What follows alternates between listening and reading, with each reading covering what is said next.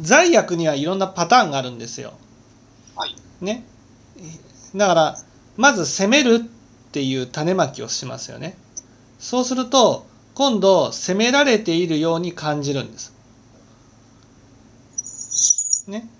だから私たちは責めるのは悪を責めるじゃないですか。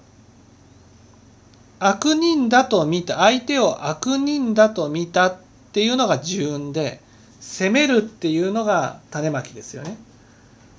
そうすると悪を責めるっていうのが自分が悪人だった時に相手から責められているように感じる。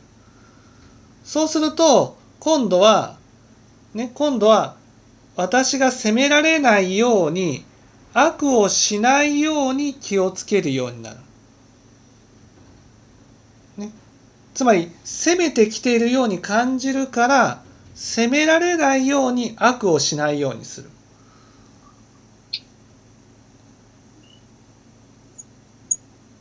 そうそう悪をしないようにするとね今度はそのその縛られているように感じるわけですよいつも。そうですね。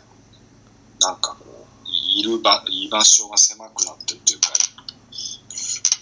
縛られてるそうです。そうだから自分が今度自由に振る舞いたいっていうふうに思っていわゆるあ悪でも自由に振る舞いたいわけですよ。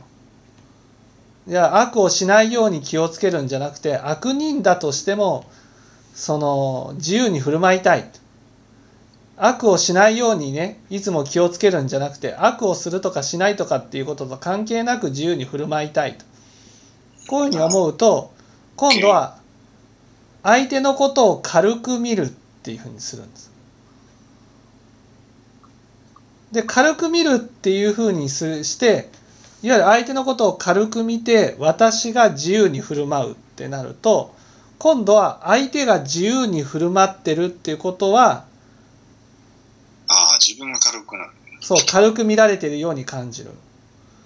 それで今度正義で相手の自由を奪うわけです。そうすると今度は自分が自由を奪われてるように感じる。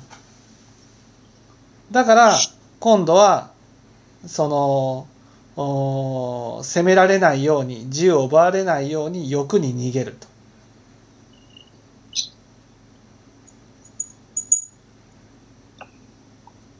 ところが欲に逃げてる人を見ると責めたくなる。はい。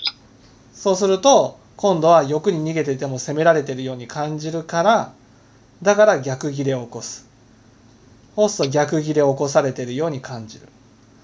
そうやってこう自分のやった種まきが相手に来てそれに輪をかけて行動するそれが返ってくるさらに輪をかけて行動するっていうのが罪悪なんです。